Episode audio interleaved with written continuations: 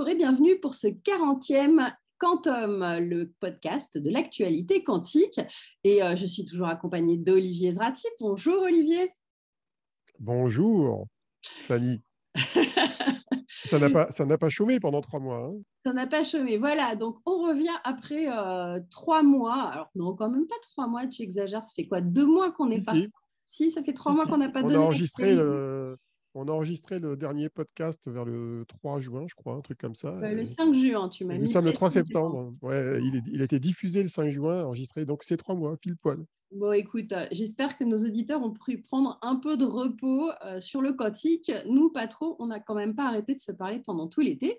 Et c'est reparti. Donc, on va essayer de vous faire ça euh, en condensé, mais il y a eu en fait pas mal d'actu ça ne s'est pas arrêté pendant l'été. Euh, euh, et, voilà. Mais Olivier a bien tout surveillé et vous allez voir, il ne manque rien. Euh, et on va reprendre. Alors, on va commencer avec Web Today. Hein, on va reprendre sur les, événements. ça avait lieu le 3 juin pour la conférence Le Quantique, quatre ans après. Et donc, c'était avec nous deux, mais on était accompagnés. On n'était pas tout seul sur scène. On était avec Jonas Landman et Maud Vinet. Euh, et, euh, et c'était euh, une première grosse conférence sur quatre ans de bilan et puis un petit peu ce qui allait venir. Est-ce que tu peux nous raconter un petit peu justement comment ça s'est passé et, le pourquoi en fait de cette conférence aussi? Ça nous semblait intéressant de, de, faire une conférence qui fait un bilan avec un grand laps de temps. Il y a des conférences qui sont annuelles, ok, tu reviens une année après, mais là, il y avait quatre ans entre les deux, puisque entre les deux, on avait fait une conférence sur les transports. Mmh. Donc, je trouvais que c'était intéressant de, de, montrer un peu comment l'écosystème a évolué, comment la science a évolué, puis aussi faire évoluer la pédagogie de l'explication autour des technologies quantiques. Et on était accompagné donc de Maude, qui nous a parlé un peu de ce qui se passait bah, dans son domaine, hein, les, qubits de silicium, et puis de Jonas, qui est un, jeune spécialiste des algorithmes quantiques euh, variationnels et qui utilise le quantum machine learning. Et euh, bah, il nous a expliqué avec euh, force pédagogie tout ça. Euh, donc, dans un domaine où il y a beaucoup de communication scientifique euh, dans tous les sens, euh, c'est intéressant d'avoir quelqu'un qui explique un petit peu l'état de l'art, ce que ça peut apporter, et les bénéfices d'ailleurs qui sont apportés par ces algorithmes qui ont qui ne sont pas forcément des bénéfices uniquement en temps de calcul, surtout au vu des caractéristiques des machines actuelles, mais qui sont des bénéfices qui peuvent s'exprimer aussi en, termes de qualité des résultats et aussi éventuellement du fait qu'ils nécessitent potentiellement moins de données pour l'entraînement, enfin du quantum machine learning. Donc, il nous a expliqué tout ça. Eh ben, en tout cas, c'était un bon moment pour nous. Hein, euh, et puis, et puis euh, je pense que c'est intéressant, que ça vaut même le coup. Euh, même moi, je pense que je vais la re-regarder parce qu'on a appris plein de choses et il y a des détails que je voudrais bien me réapproprier pour cette rentrée. Alors ensuite, on a enchaîné avec un autre bel événement, le premier, France Quantum, le 14 juin, dans la Tour Eiffel, qui était un, événement de consolidation et de valorisation de l'écosystème quantique français. Que des sponsors français, avec OVH euh, Cloud en, membre cofondateur, euh, et puis, euh, co-organisé avec Startup Inside. mais surtout, surtout, il y avait beaucoup de keynotes, de panels, et c'était ultra intéressant. Donc, euh, bah, en intro, on, euh, a eu euh, Octave Klaba qui est venu parler de sa vision hein, de, de, de, ce qu'allait devenir le, quantique et comment le cloud pouvait aider et, et, faire un écosystème justement européen. Mais il y avait aussi tout, tout, tout l'écosystème classique qui était là. tu peux nous redonner certaines des conférences? Toi, tu as animé deux tables rondes. Oui, j'ai animé deux panels, l'un sur les qubits, hein, donc avec bah, les, cinq startups ou projets français représentés. Il y avait Maud Vinet, Rebelote. il y avait des représentants de Pascal, de Alice Bob, de C12. Et j'en oublie un ou pas? J'ai toujours du mal. il, y avait, tous, les, tous les ordinateurs quantiques possibles. Voilà, tous, les, tous les qubits étaient représentés. Et un autre panel qui était sur les technologies habilitantes. Puis il y avait Cyril Lalouche au début aussi, d'Atos, qui nous a fait un beau topo sur le, logiciel. Exactement. Euh, puis il y avait Alexia Aufeb, on en reparlera tout à l'heure, euh, qui présentait la Quantum Energy Initiative. C'est la première fois qu'elle faisait de cette, de cette façon-là, de manière assez formelle. Et puis, tu avais euh, organisé les 40 ans de l'expérience d'Alain Aspect. Là. Exactement, fêter l'anniversaire de l'expérience d'Alain Aspect sur l'intrication de photons. Et on a eu en plus en guest star l'un à Chicago, l'autre, je crois, en, en, Suède. On avait Christophe Jurzac qui sont venus, qui est venu témoigner de son expérience et de son, comme Alain était son mentor en fait, hein, donc il est venu. un directeur de thèse accessoirement. Voilà.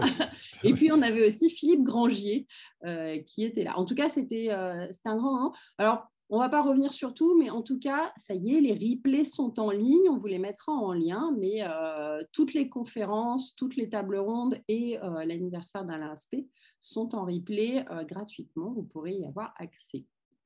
Alors, juste après, il y avait Vivatech où tu étais aussi très active, visiblement. Alors, exactement, il y a eu Vivatech dès le lendemain, hein, du, 15 au 18 juin, et on a aussi fait sur le stand d'OVH Cloud euh, une journée dédiée au quantique avec toutes les startups qui sont dans le startup programme euh, que j'anime. Et c'est vrai qu'on ben, a pu retrouver C12, Candela, Pascal, mais aussi VeriCloud et, même Qubit Pharmaceuticals. Donc, c'était sympa de, toutes les réunir sur une journée et de montrer que cet écosystème-là, il allait exister dans le cloud. Et, on va commencer cette année à travailler sur des cas d'usage. Donc, ça, c'est vraiment super intéressant. Et puis, toutes ces startups, on les a retrouvées après aussi sur le stand du GENSI, hein, dans le cadre de HQI. Euh, euh, et, on a fait une espèce comme ça de continuité. Euh, c'est une collaboration de toute façon qui va, qui va sûrement s'étendre dans, le temps. puisque les, les supercalculateurs. Hein, tu peux rappeler ce que c'est HQI c'est euh, Hybrid Quantum Initiative, si je ne m'abuse. oui, c'est ça. Ouais. Essayé de me piéger, mais tu as vu, je, commence à m'étonner. Non, non, bah, tout le monde ne connaît pas les acronymes euh, qui sont nombreux dans notre domaine. Hein. Non, donc, euh, donc, voilà. Et, et en effet, c'est l'idée par le GENSI avec le CEA et avec aussi l'INRIA. Et, et, et c'est vrai que c'est important. Eux ont vraiment des supercalculateurs qui sont dédiés surtout à la recherche, mais des startups font tourner dessus des, des, calculs. Et euh, chez OVH Cloud, ça permet aussi de, commencer à faire ces calculs-là, mais sur des machines un peu plus puissantes, sur des serveurs plus classiques. Mais on peut faire au moins de la simulation actuellement. Et euh, il y a une espèce de... De, de, l'émulation. De, l'émulation. Oui, mais tu as... Tu à chaque fois, je ne vais pas te louper. Tu hein. simules sur des émulateurs. Un jour, on arrivera à ce D'accord? Et en plus, en anglais, c'est simulation. C'est très pénible. Et donc, du coup, eh bien, euh, voilà. En tout cas, voilà, le, le, c'est, toutes ces startups, elles étaient présentes à Vivatech. Donc, c'est important de voir que l'écosystème français, il est présent et qu'il y en a quand même une dizaine. Donc, euh, on en est super fiers il y avait un autre événement qui avait lieu en même temps, c'était Quantum Tech Boston, parce qu'on ne va pas parler que de la France. C'est ça. C'est pour ça que Christophe hein. il était à mm. Boston, aux États-Unis, pendant voilà, au moment où nous, on faisait France Quantum. Et donc, euh, bah, justement, donc ça, c'était à l'autre bout de la planète. Tu peux nous dire justement ce que c'était que, que cet événement? Bah, C'est un genre de conférence qui a lieu dans pas mal de villes. Hein. Euh, c'est, on va dire, très anglo-saxon. Et il y en a une à Londres, je crois, en septembre euh, également. Et bah, c'est une conférence qu'on appelle une conférence business hein, du quantique, c'est-à-dire que c'est là où interviennent plutôt les clients, les utilisateurs, les fournisseurs, pour montrer des études de cas, là où on est de l'état de l'art. Donc, il y a vraiment une différence entre les conférences très scientifiques, où on est vraiment présentation de papiers scientifiques avec des chercheurs, et des, des conférences qu'on dit business, où il y a plutôt bah, du business, c'est-à-dire des choses qui se rapprochent des cas d'usage des entreprises. Mmh alors, un autre événement fin juin euh, à Paris, c'est le Quantum Nation Investor Day, donc euh, un, événement dédié à l'investissement. Pareil, euh, tu, y avait qui, était là en fait? Comment ça s'est passé? Alors, c'était un événement qui n'était pas ouvert à tout le monde. Hein. C'était un événement qui accueillait à la fois les investisseurs dans les fonds de cantonation. Ils sont plusieurs dizaines. Il y a des banques, il y a des grandes entreprises, il y a tout un tas d'investisseurs, même privés, hein, des, business angels. Et d'ailleurs, pour info, à ce jour, Cantonation a recueilli au total 90 millions d'euros en portefeuille hein, pour financer les startups du quantique. Et par ailleurs, il y avait presque toute leur participation. Et comme ils en sont aujourd'hui à 21 participations, dont une très grosse moitié étrangère, bah, il y avait aussi des startups étrangères. J'ai d'ailleurs rencontré des, un Français que je ne connaissais pas, qui s'appelle Maël Flamand, qui est le CTO de Cunect, qui est basé à New York. Donc voilà un autre exemple de petit Français qui est à l'étranger euh, et dans le cadre d'une start-up. C'était très intéressant de voir, euh, Alain Aspect était là aussi, euh, il y avait vraiment une bonne partie de l'écosystème, côté investisseur et côté, côté start-up. Donc de ce point de vue-là, c'était très intéressant. Ce qui est intéressant, c'est de voir que Quantonation a réussi à, remonter son, son, deuxième fonds quantique alors qu'on rentre quand même dans une période de fonds d'investissement qui va être un peu plus pénible avec la crise financière et que du coup, c'est quand même de bon augure pour les startups du quantique d'avoir ce fonds-là. qui à ce jour, d'ailleurs, moi, je voudrais noter deux points sur Cantonation. On les connaît bien, mais premier point, c'est que c'est un des rares fonds qui est pure player dans le quantique, à ma connaissance. Il y en a quelques autres, mais ils sont plus récents, ils ont peu de participation mmh et ils ont 21 participations. Donc, on peut dire que c'est le plus grand fonds d'amorçage spécialisé en quantique au monde, en fait. Il hein. bah, faut faire cocorico un peu de temps en temps, hein, ça vient de chez nous. Eh on se plaint toujours qu'on n'a pas assez d'argent ou pas assez de, d'investisseurs qui prennent des risques. Là, on en a un. Après, on espère que d'autres vont suivre, mais c'est un très bon exemple en tout cas. Euh, et, donc voilà, donc l'investissement, c'est chouette. Et je pense qu'en euh, en plus, on attend des levées de fonds là, dans, certaines des startups. On sait qu'il y a des euh, seconds tours qui arrivent, des premiers tours aussi, et on a hâte de pouvoir vous en parler. Alors, autre grand moment qui avait lieu début juillet à la Cité des Sciences et de l'Industrie à la Villette, c'était la remise des grands prix iLab. et là aussi, bah, des, des, grands beaux gagnants toujours dans ces startups. Alors, il y, avait il y avait Cosmos qui n'est pas encore euh, monté, mais qui va finir par arriver, euh, la start-up euh, issue de la recherche du CEA de Maud Vinet. Il y aura un autre nom, hein, qui va avoir un autre nom qu'on va découvrir. c'est le nom de code en, attendant, en attendant le nom officiel.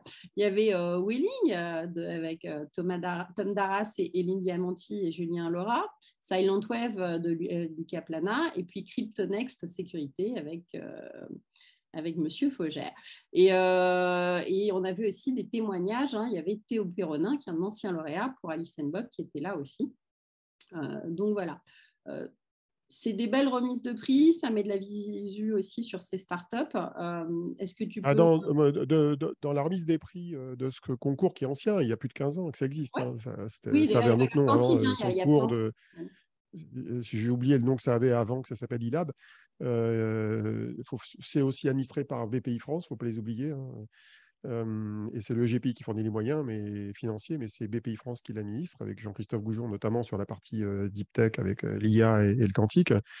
Et d'ailleurs, c'est Bruno Bonnel du EGPI qui faisait l'introduction de l'événement, et Sylvie Retailleau, nouvelle ministre de l'enseignement et de la recherche, nommé, hein, qui est physicienne quantique, il ne faut pas oublier. On a une ministre quantique hein, nommée elle a été nommée quand, elle euh, Juste après la présidentielle, j'ai oublié la, date. Non, non, hein. c'était vraiment oui, juste avant Viatech, donc c'était entre euh, début, début et mi-juin. Ah, je ne sais plus si on avait déjà parlé, donc euh, j'ai eu l'occasion de la rencontrer d'ailleurs avec l'équipe de WeLink hein, pour discuter. Et bah, c'est quand même un concours qui est important pour les startups parce que, notamment dans les deep tech, ça leur permet d'obtenir un, cofinancement public de plusieurs centaines de milliers d'euros je ne sais plus si c'est 400 000 ou 500 000 ou plus, qui complète un investissement en fonds propres qui vient par d'autres canaux. Donc, ça permet de mettre le pied à l'étrier à des startups. Et donc, toutes celles qu'on a citées, comme WeLink ou Silent Wave, c'est des startups toutes jeunes. Elles ont été créées il y a moins d'un an, elles sortent de labos de recherche directement. Et donc, ça leur donne un moyen financier de démarrer avant d'aller faire des levées de fonds classiques dans, dans l'étape suivante. Euh, autre moment, alors là, ça s'est un petit peu calmé pendant l'été. Et puis on arrive euh, fin août avec la SQA conférence à Helsinki en, Finlande. Euh, donc pareil, une grande conférence internationale, mais qui est plutôt orientée sur les qubits supraconducteurs, c'est ça? Oui, en fait, dans le domaine de la physique quantique et des, des, qubits, il y a des conférences pour chaque type de qubit, hein, c'est clair. Il y, a des il y en a une qui a lieu très bientôt, la semaine prochaine, en Suisse, euh, sur les qubits silicium. La semaine euh, qui vient de s'écouler, euh, il y en avait une sur les qubits supra, donc Helsinki, avec mhm. du monde, hein, plus de 200 personnes dans les photos que j'ai vues, et avec, bah, dans les deux cas de figure, les top guns de, ces différents domaines. Quoi. Et on va retrouver sur les photons aussi à un autre moment dans l'année, notamment en Californie. Donc, Bon, et d'ailleurs, ils ne s'embêtent pas à faire des conférences pendant l'été. Hein. En France, tu n'as aucun risque d'avoir ça, mais euh, même s'il y a eu l'école des Houches, là, qui n'est pas une conférence, mais qui est une formation pour des thésards euh, qui avait lieu en partie pendant l'été. Euh, voilà, c'est des conférences qui, qui, sont de très très bon niveau scientifique. Donc après, il y aura euh, d'autres événements hein, à venir. Il y a euh, Spin Qubit 5 justement euh, ah, C'est celui dont je viens de parler. Voilà. il y a une journée minalogique à Grenoble début octobre où tu seras avec Maud Vinet encore une fois. bah, rebelote, je fais un keynote avec Maud Vinet, alors très différent de ce qu'on a fait tous les quatre à, à, Nantes. Là, on fait un an d'actualité quantique. Et d'ailleurs, c'est une présentation qui est unique. Hein, on l'a fait nulle part ailleurs. Déjà, de vous avoir tous les deux au même endroit, ce n'est pas trivial. et on fait un point scientifique et écosystème de ce qui s'est passé pendant un an avec une sorte de recul à la fois scientifique et, et, sur l'écosystème mondial. Et c'est une conférence où il y aura un très bon line-up encore d'interventions. Et je vais citer les noms de ceux qu'on voit rarement dans les conférences. il va y avoir Shane Mansfield, qui, est, qui joue un rôle très important dans tout ce qui est RD ah. et logiciel chez Candela. Il y aura Tristan Meunier, qui est le cofondateur de la startup avec Maud Vinet et, François Perruchot sur les qubits silicium. Il y a Tom Darras qu'on a vu à la Tour Eiffel sur WeLink. Il y a une autre personne qu'on voit peu qui est Alastair Abbott, qui est un, chercheur à INRIA Grenoble. Donc, on va dire plutôt côté algo et, euh, théorie de l'information. Il y aura Neil Abrou, qu'on voit souvent euh, sur le plan quantique. Puis il y a un hackathon qui a lieu le week-end avant, qui est organisé par Quantix. Donc, c'est une semaine bien chargée. Ok. Et puis, alors, un autre événement qui aura lieu à Strasbourg fin octobre, là, c'est Quantum Computing for Chemistry. Donc là, c'est carrément euh, à quoi va servir l'informatique quantique sur un domaine précis qui est euh, celui de la, chimie. Hein. Euh, ça, promet d'être assez intéressant. c'est deux jours de formation pour les industriels en présentiel et à distance. C'est organisé, co-organisé par Cunesis, un éditeur de logiciels quantiques japonais spécialisé dans la chimie, et le programme européen QTI. QTID. Et... Oui, ouais. QTE et, et DU, on peut dire Quantum Technology Education du flagship européen. Euh, ça, ça me promet d'être assez intéressant aussi. Bon, et, euh, une autre actu intéressante, ton bouquin, il en est où? Tu as, bossé un peu pendant l'été? Bah, J'ai fait que ça pendant l'été, euh, quasiment. j'ai honte, je vais dépasser 1000 pages, ça va être mon record de tous les bouquins que j'ai produits jusqu'à présent. Aujourd'hui, j'en suis à 1125 là, en ce moment, mais je suis en phase de fignolage, de relecture par les spécialistes. Il y a beaucoup de nouveautés dedans. Et ça montre à quel point le sujet du quantique est un puissant fond, et d'ailleurs pas forcément là où on l'attend. Euh, par exemple, cette année, parmi les nombreux sujets que, j'ai ajoutés dans le bouquin, je me suis intéressé à un sujet dont on parle encore très très peu, qui est complètement sous le radar, qu'on appelle la matière quantique. Mmh C'est-à-dire des comportements un peu spécifiques et de nature quantique de la matière, qui ont des cas d'usage qui sont ni les télécoms, ni les capteurs, ni le calcul. Euh, ça peut être des batteries quantiques, ça peut être des matériaux innovants, euh, ça peut être euh, des, choses intéressantes dans le domaine de l'électromagnétisme ou de la chimie. Et donc, euh, il y a énormément d'innovations qui peuvent émerger de recherche fondamentale. Et c'est un, des exemples de, nouveaux sujets. Je traite aussi, par exemple, de la fab. Comment on fabrique les composants? Je me fais aider notamment de, des gens que je connais dans ce domaine, des gens de Placis Bestec, des gens du CEA, du SPEC que j'ai visité au printemps, des gens d'Alice Bob qui m'ont beaucoup parlé, de Maud Vinet qui m'aide aussi dans le domaine. Donc, euh, un chapitre entièrement et C'est l'avantage, c'est que tu es bien entouré maintenant euh, et que tous les spécialistes ah, peuvent. On euh, connaît pas mal de monde, oui, c'est sûr. Toi, tu épluches beaucoup, beaucoup de documents et après, tu peux faire. Ah, bah, il y a 4500 références dans le bouquin. Voilà. Il y a 900, 900 figures légendées et sourcées. C'est un peu énorme. Un, un, un, bouquin sûrement qui peut être assommant ou passionnant. Ah, les gens, en fait le, lectorat de ce genre de livre, il est très hybride. C'est des étudiants qui soit sont déjà dans des cursus autour du quantique, soit qui s'y intéressent avec une culture scientifique générale et qui se demandent qu'est-ce qu'il y a dans le quantique pour voir un petit peu le, pour aussi découvrir l'écosystème au passage, parce que je couvre à la fois la dimension scientifique et techno d'un côté. Je parle par exemple d'électronique du contrôle en détail, hein, des choses comme ça. Euh, soit qui s'intéressent à quel labo existe, dans quel pays, euh, qui fait quoi. Euh, et puis, il y a, aussi étonnamment que ça puisse paraître, les physiciens du quantique aiment bien ça, parce que ça permet d'avoir une vision d'ensemble de ce qui se passe chez eux. Oui, parce que ça leur permet de voir ce que font les autres dans un domaine qu'ils ne font pas, puisqu'ils sont spécialisés dans leur domaine, et ça, on l'a clairement vu, ça permet d'ouvrir les portes. Dans leur jargon, on dirait que c'est un gros review paper. Parce que ce qu'on appelle un review paper, c'est quelqu'un qui fait un état de l'art, souvent c'est des thésards qui font ça, ils font un état de l'art dans un domaine, ils font un papier qui fait entre 20 et 100 pages, ils ont une bibliographie de 200 à 300 entrées à la sortie et ils traitent juste d'un sujet, un type de Un très, très gros, un très très gros review paper à 1000 pages. Donc moi j'ai un énorme review paper. Bon, allez, on va continuer avec l'actualité parce qu'il euh, faut qu'on avance cette émission et on va passer avec euh, la nouvelle euh, news Google Sycamore, une nouvelle presque passée inaperçue au détour d'un papier scientifique sur la correction d'erreurs. Google dévoilait très discrètement être passé de 53 à 72 qubits dans son processeur à qubits supraconducteur. en quoi c'est important, Olivier, ça? En fait, c'est une annonce qui m'a fait euh, sursauter quand je l'ai découverte, parce que je l'ai découverte par hasard. Je, lis un papier en mettant à jour mon livre euh, sur des histoires de code de correction d'erreur de Google. Puis au milieu, je vois un truc qui dit Ah, on a testé ça sur 72 qubits. Et là, je dis Quoi? Il n'y a pas eu de communiqué de Il n'y a rien eu, il n'y a pas eu de com. Alors, l'autre raison pour laquelle ça m'avait surpris, c'est que euh, en trois ans, Google n'a jamais sorti de nouvel processeur. Ils ont communiqué sur euh, Sycamore en, octobre 2019. Depuis, il y a juste une espèce de mise à jour de Sycamore euh, avec des caractéristiques assez voisines, mais sans changer le nombre de qubits ni fondamentalement leur fidélité. Et là, tout d'un coup, ping, ils sortent un truc qui fait bon, pas beaucoup plus de qubits, hein, c'est pas les 127 d'IBM, mais bon, c'est assez étonnant. Euh, et, d'ailleurs, ça s'inscrit dans la lignée des travaux que font IBM, Google et plein d'autres sur la correction d'erreurs, où ils commencent à être capables de créer des qubits logiques qui ont un taux d'erreur qui est inférieur aux qubits physiques euh, qui les contiennent. Donc, euh, ce n'est pas inintéressant. Alors, le problème de fond, c'est que ces 72 qubits, je n'ai pas compris quelle était leur fidélité, donc ce n'est pas très clair. Mais l'architecture est exactement la même que celle des 53 qubits. C'est des qubits qui sont reliés entre eux avec des coupleurs on fait des portes à 2 qubits. Euh, mais bon, on, donnera la référence du papier. Hein. Le papier, il s'appelle Suppressing Quantum Error by Scaling a Surface Code Logical Qubit. Et au milieu, 72 qubits. Voilà, c'est l'anti-communication. Euh, et ça a été repris par un seul média anglo-saxon. C'est assez étonnant.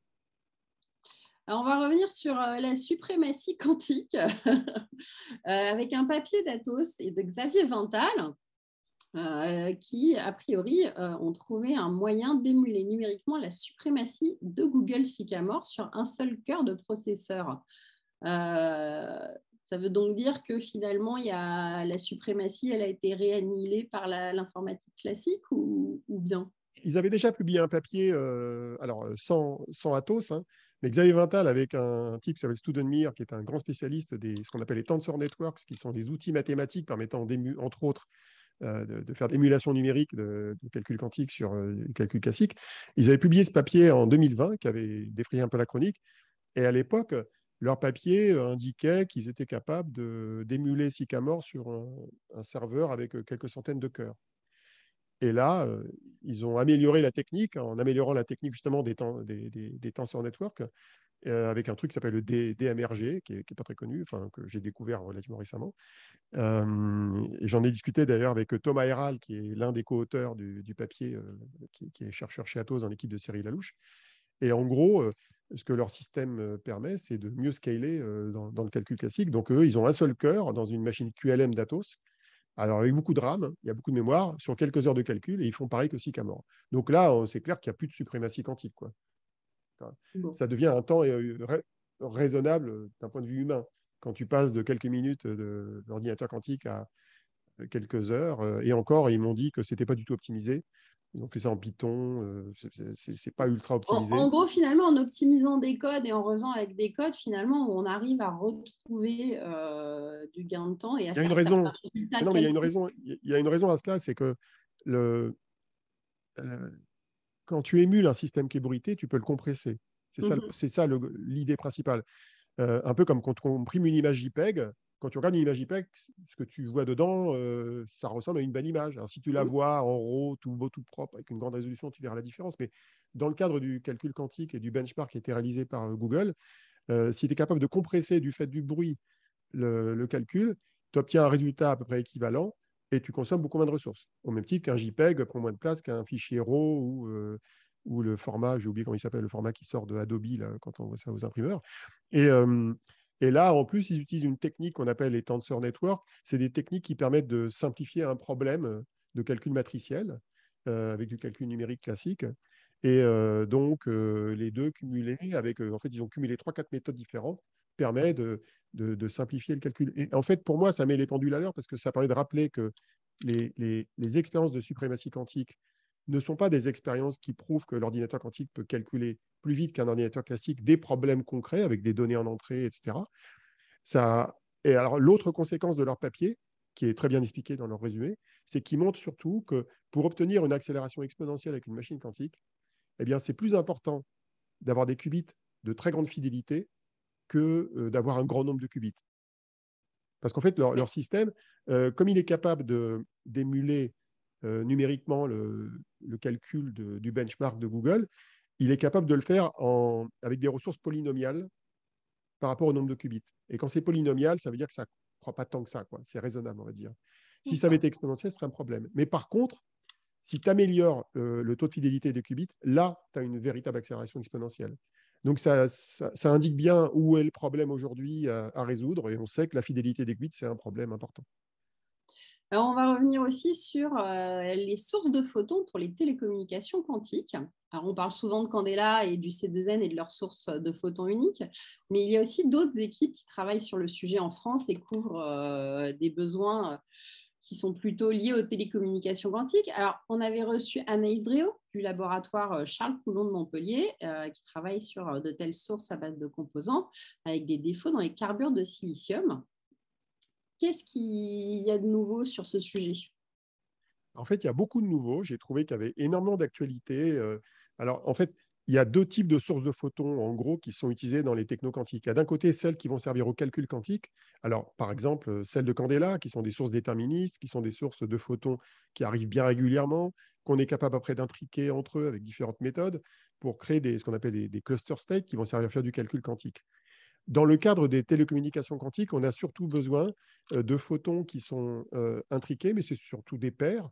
Ça peut être des paires intriquées, pas forcément en polarisation et peuvent être intriquées sur d'autres paramètres, hein, comme la fréquence ou des choses comme ça. Euh, et, ces paires de photons vont servir après à distribuer des clés quantiques, notamment, ou à établir des, communications quantiques. Et donc, les besoins ne sont pas tout à fait les mêmes. Et euh, l'autre besoin qu'on a pour ces, pour ces photons, c'est qu'il vaut mieux qu'ils soient générés dans les fréquences des télécommunications. Alors, plus précisément, dans les fréquences des fibres optiques, en fait c'est dans l'infrarouge, en fait, hein, c'est du 1550, autour du 1550 nanomètres, ça peut descendre à 1200 euh, nanomètres. Et mmh donc, euh, il y a beaucoup de travaux qui sont réalisés avec des composants qui sont soit à base de silicium, euh, soit à base de carbure de silicium ou de défauts dans les diamants, comme ce qu'on avait vu avec Anaïs Dréau. Et puis, il y a une autre caractéristique, enfin une autre technologie qui est utilisée, ce qu'on appelle le 3,5, avec de l'arsénure de gallium. Et c'est ce que donc une équipe du MPQ, qui est un laboratoire de l'université Paris-Cité, ex-Paris Diderot, avec bah, notamment deux chercheuses qu'on connaît, enfin au, moins une que nous avons reçue, qui est Sarah Ducci, accompagnée de Perola Milman, et qui vient de créer en fait un chipset semi-conducteur en arséniure de gallium qui génère des photons intriqués en polarisation et en fréquence. ils ont d'ailleurs juste derrière, ils en ont fait encore un autre, euh, encore plus efficace, polarisé, euh, qui, est, qui est intriqué uniquement en fréquence. Donc c'est bon, ça montre, ça montre juste, ça montre simplement que dans le domaine de la physique, il y a des gens qui travaillent plutôt vers le calcul, et puis d'autres qui travaillent plutôt vers les télécoms au niveau des composants qu'ils créent. Et parfois, ça peut couvrir les deux besoins, mais il y a une spécialisation quand même. Ok, ok. Eh ben, écoute, ça fait encore des news. On va parler benchmark. Euh, il existe le Q-score, qui est un, modèle d'Atos hein, qui permet d'évaluer la taille maximale d'un problème combinatoire qu'un ordinateur quantique peut gérer. Euh, ça avait été lancé en 2020 donc par Atos, mais peu adopté. Et là, on a une équipe hollandaise qui l'utilise pour évaluer les ordinateurs à recuit quantique de D-Wave. Qu'est-ce qu'ils ont trouvé du coup?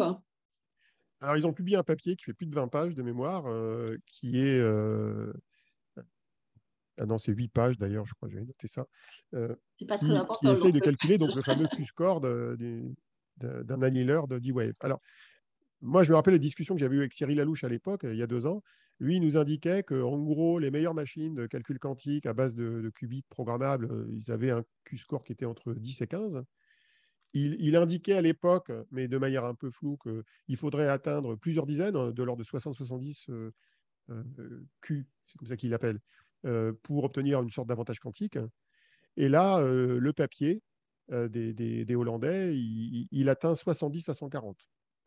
Alors c'est intéressant, mais il faut regarder dans les détails parce qu'ils ont fait plusieurs benchmarks différents. Le papier est compliqué à comprendre.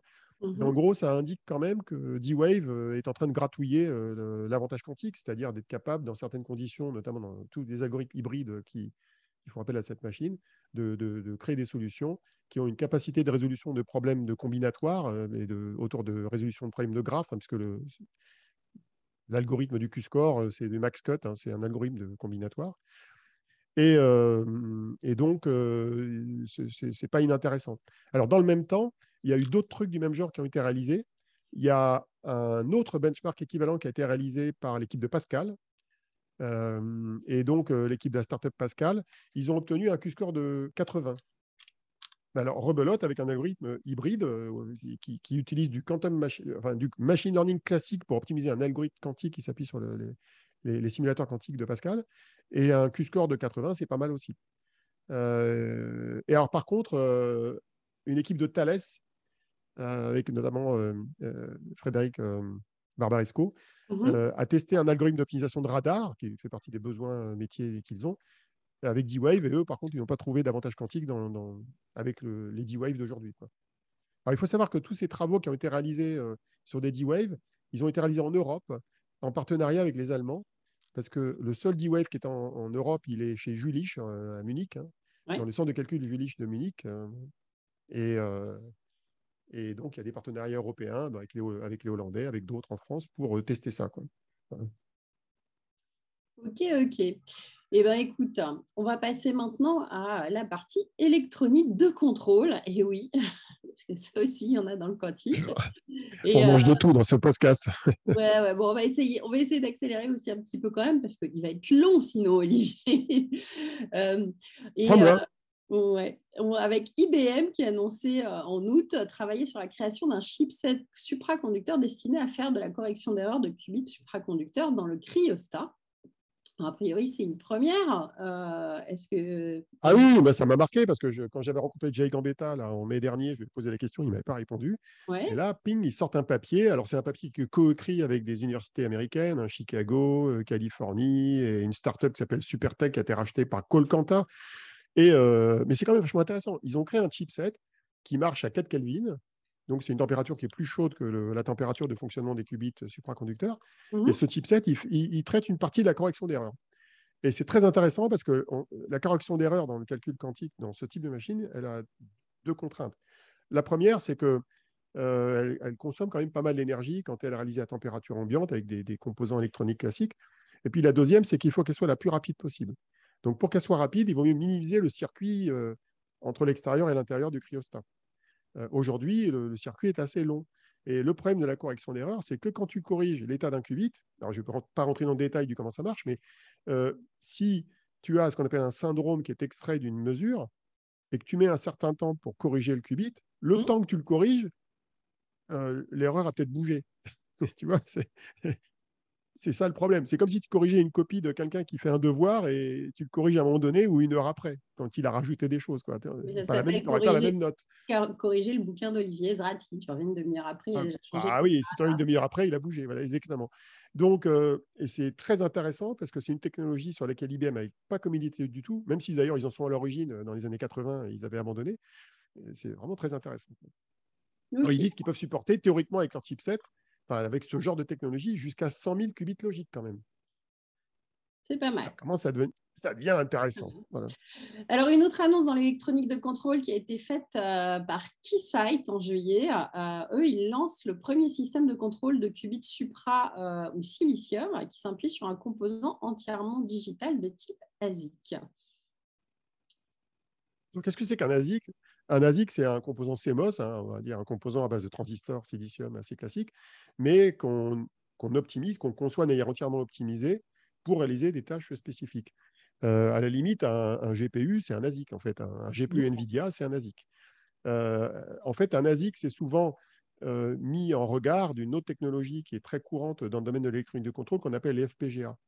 Les FPGA, c'est des composants qu'on programme en fait dynamiquement, c'est-à-dire qu'on définit les portes logiques qui sont opérés dans le composant euh, par des, signaux qu'on envoie dans le composant. Et ça, ça redessine en gros les relations entre la logique à l'intérieur du circuit. Alors, l'FPGA, ils ont l'avantage que euh, tu peux changer dynamiquement la manière dont les circuits fonctionnent. Par contre, ça consomme plus d'énergie et c'est moins efficace. C'est moins rapide. Donc, un ASIC, c'est efficace, mais ça coûte plus cher. parce que tu as un coût fixe de production qui est plus élevé. Donc, il y a relativement peu de boîtes qui peuvent se permettre de faire ça. Et donc, Keysight, à ma connaissance, mais je peux me tromper, hein, c'est la première entreprise commerciale qui a décidé de créer la logique de contrôle des qubits qui consiste à créer les signaux micro-ondes qui sont envoyés au qubit et, l'électronique qui lit les signaux qui reviennent des qubits pour voir l'état du qubit, avec un ASIC au lieu de faire ça avec des FPGA. Et l'intérêt, c'est que c'est plus intégré, c'est plus simple, euh, c'est un système qui est plus digital en gros que les techniques habituelles. Il y a, il y a, il y a moins d'analogique, il y a plus de digital. Et euh, donc c'est très intéressant. Alors je parle d'eux aussi pour une autre raison, c'est qu'ils ont fait appel à moi pour me faire intervenir avec euh, d'autres Français dans deux workshops qui ont lieu le 12 et le 13 septembre. Le 12, c'est à Grenoble. Le 13, c'est à Paris. On, vous mettra les liens pour s'inscrire. Et j'y interviens en keynote pour expliquer justement les enjeux de l'électronique de contrôle. Et il y aura l'intervention de différents spécialistes, dont Lucas Plana de Silent Wave, qui lui gère une partie de l'électronique de, lecture des qubits. Il y aura aussi Rob Whitney, dont on reparlera tout à l'heure, qui est du LPMMC au CNRS à Grenoble.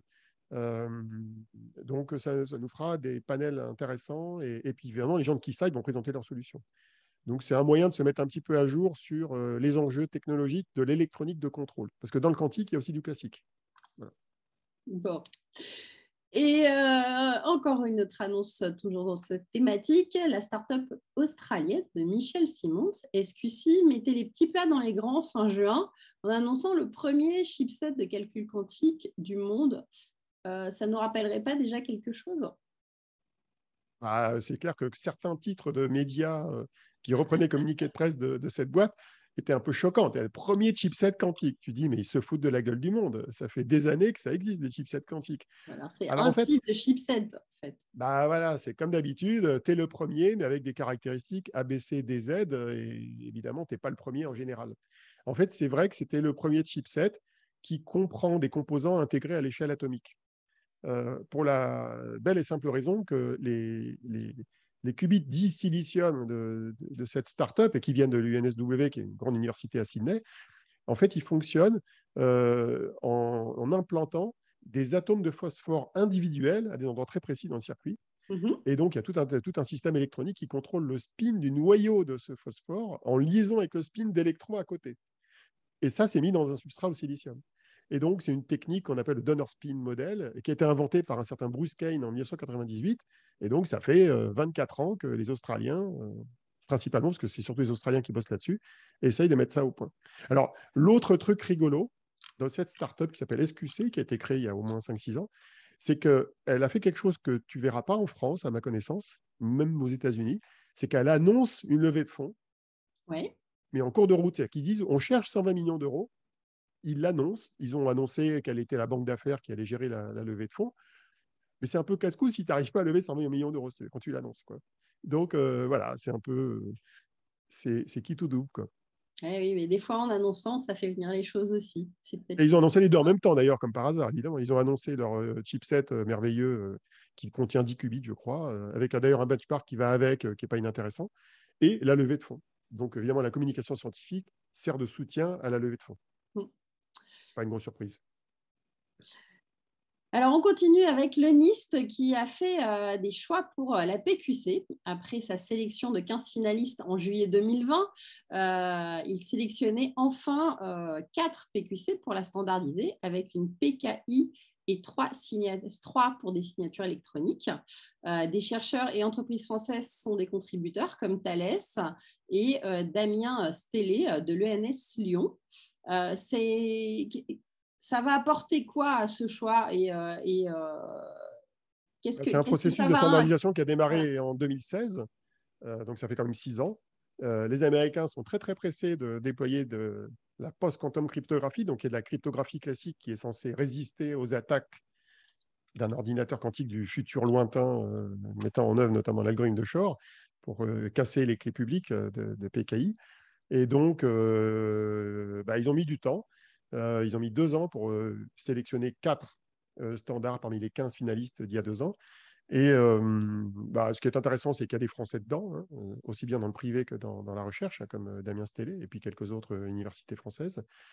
Alors, ce qui est assez rigolo, c'est que dans le même temps, en mars et en, juillet ou août, il y a deux des 15 finalistes qui n'ont pas été choisis, qui ont été cassés par des chercheurs. Donc ça la fout mal hein, entre nous. Hein. Ouais, mais ils n'ont pas été choisis dans les quatre derniers. non, mais heureusement, heureusement, parce qu'ils avaient été choisis, ça aurait été grave. Et donc c'est, l'une d'entre elles s'appelle Psych euh, et l'autre s'appelle Rainbow. D'ailleurs, je crois qu'il y a Microsoft derrière, il y a Amazon derrière, il y a des gens très connus derrière. Il y a des Français aussi derrière. Euh, ces, deux, ces, deux, ces deux systèmes euh, qui sont plutôt des signatures électroniques. Et en fait, il y a des chercheurs qui ont cassé ces, ces systèmes sur des petites clés. Alors, euh, si tu augmentes la taille de la clé, que la clé devient très grande, euh, ce n'est pas forcément cassable. Et en fait, le NIST est défini, je crois, quatre niveaux de taille de clé. Mmh et euh, bah, si tu casses au premier niveau, c'est pas bien. Quoi. alors, si tu casses au quatrième niveau, c'est vraiment pas bien du tout. Quoi. Parce que si tu casses une très longue clé, ça veut dire que le système est pourri. Quoi. Si tu casses une petite clé, c'est pas bien, ça, rejette quand même le système, mais c'est moins grave que si tu casses une clé. Là, c'est les petites clés qui ont été cassées euh, euh, par le système. Bon.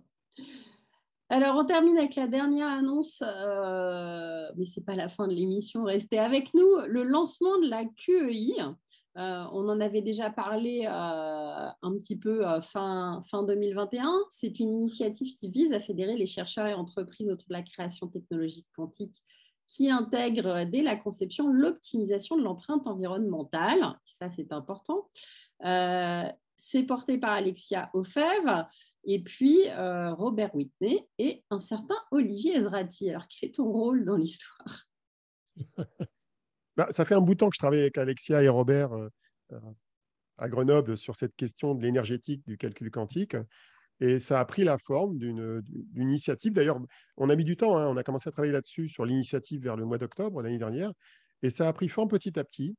Et en fait, euh, ça n'est pas une entreprise, hein. ça n'est même pas une, organisation, il n'y a, pas de, de cabis. Hein. Et en fait, c'est une initiative qui vise à fédérer les chercheurs et les entreprises pour travailler sur ces questions énergétiques, toutes technologies confondues. C'est-à-dire que ça va couvrir aussi bien le calcul quantique que les télécoms et même les capteurs. Et on, s'est rendu compte que, notamment avec un certain nombre d'études de cas autour du calcul quantique sur les qubits supraconducteurs, qu'il fallait absolument qu'un très grand nombre de, compétences et de, disciplines travaillent ensemble, de concert, se mettent d'accord sur des benchmarks, sur des modèles, sur des, architectures, pour euh, définir un petit peu l'empreinte énergétique et même l'empreinte environnementale globale avec les matériaux utilisés euh, des, systèmes quantiques qu'on est en train de développer. Et derrière, il y a un message politique qui est important. Hein, il, y a, un message scientifique qui est de faire travailler les gens ensemble pour faire des solutions qui marchent bien, euh, jusqu'à obtenir potentiellement ce qu'on appelle un avantage quantique du calcul quantique. Mais il y a un message politique important qui est de se dire, il y a des chercheurs, il y a des entreprises, on espère en mobiliser un maximum avec cette initiative, qui se préoccupent de l'empreinte environnementale de la technologie quantique au moment de sa conception, et pas après. Euh, on le voit aujourd'hui euh, avec les questions du réchauffement climatique, tout le monde s'inquiète de la consommation d'énergie du numérique, des data centers, du cloud, c'est devenu un vrai sujet de société. Et donc, le, montrer que euh, une communauté de chercheurs et d'entreprises dans un domaine nouveau prend en compte ce sujet le plus en amont possible, ça me semble être extrêmement important. Donc, il y a à la fois un message politique, un message environnemental et un message scientifique qui est qu'il faut que les gens bossent ensemble pour faire des solutions qui tiennent la route. Donc, euh, euh, on a publié dans le cadre du lancement officiel de l'initiative, on a créé un site web hein, que j'ai co-développé avec un, gars d'informatique côté Grenoble. Et euh, dans ce site web, on a un sondage qui permet d'obtenir des, échos des chercheurs et des entreprises sur ce qu'ils font sur le sujet et qu'est-ce qui les intéresse dans le cadre de l'initiative. Et on a un manifesto qui est une sorte de pétition, un peu comme on a dans plein de sujets. Et c'est une pétition qui vise à rendre visible le sujet, pour provoquer la création de projets collaboratifs financés, euh, notamment à l'échelle européenne, euh, et permettant d'associer différentes parties prenantes sur ce sujet éminemment transversal. Et donc, euh, si vous êtes un acteur des technologies quantiques et de l'écosystème quantique, vous êtes bienvenu pour signer le lien qu'on va vous donner en complément de cette émission. OK. Alors, on va finir euh, l'émission sur l'activité entre l'actualité entrepreneuriale, mais qui est aussi très active. Euh, une levée de fonds au QC euh, avec 38 millions de livres en juillet. que fait cette start-up, Olivier? C'est une start-up qui fait des qubits supraconducteurs. On en a déjà parlé il y a un an. Tu sais, ils avaient annoncé le premier ordinateur quantique dans le cloud anglais sans donner leur nombre de qubits. Ça m'avait beaucoup énervé. Bon, aujourd'hui, ils sont à 8 qubits chez Amazon, puisque maintenant, ils sont supportés par Bracket chez Amazon. Et bah, c'est marrant de voir qu'une startup qui en est à 8 qubits lève 38 millions de pounds, donc ça fait, je combien, 50 millions d'euros, j'imagine, à peu près. Mmh c'est pas mal. mais c'est moins bien que le suivant. Hein. Bon. Et donc le suivant, bah, c'est IQM, qui, eux, bah, ils ont levé 122 millions au même moment.